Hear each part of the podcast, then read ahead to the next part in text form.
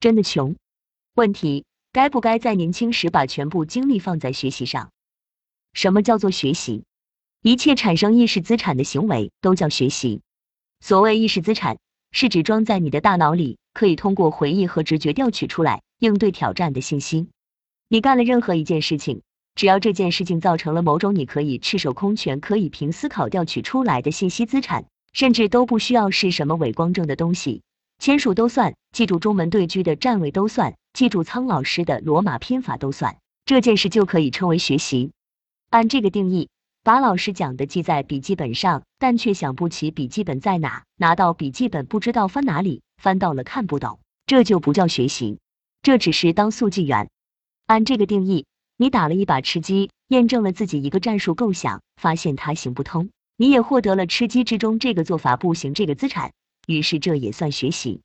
你吃了个好菜，美滋滋。记得牢牢的，以后可以经常回忆起这个快乐，改变自己的坏心情，这也算学习。你投了一万球，以至于不需要思考就可以顺手投出三分，或者掌握了骑自行车保持平衡的运动技巧，虽然你不了解原理，但也算学习。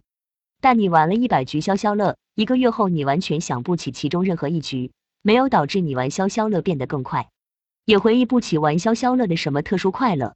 乃至于一年之后，你连你玩过这一百局这件事本身都不记得了，那这就不叫学习，可以算纯娱乐消费。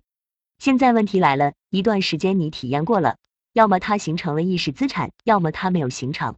如果没有形成，或者形成的意识资产，你此后的人生再也遇不到重新调用它的必要性，自然是比形成了资产，而且是高频调用的资产要划不来。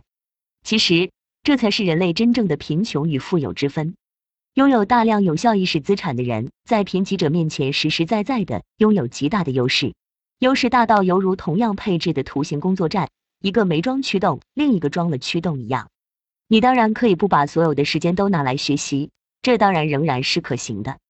不过我是不太理解你为什么要这样做，就这么让时间过去，但什么都不从中获取，不谈好坏，连获取都不获取，这就像把钱撒出去却什么都不买回来一样。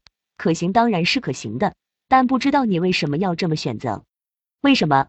刚刚一个小时过去了，什么值得你记住？你会记住？记住了，将来用得上的事情都没发生，不会觉得可惜吗？编辑于二零二二年七月三十一日两点二十一分，IP 属地中国香港。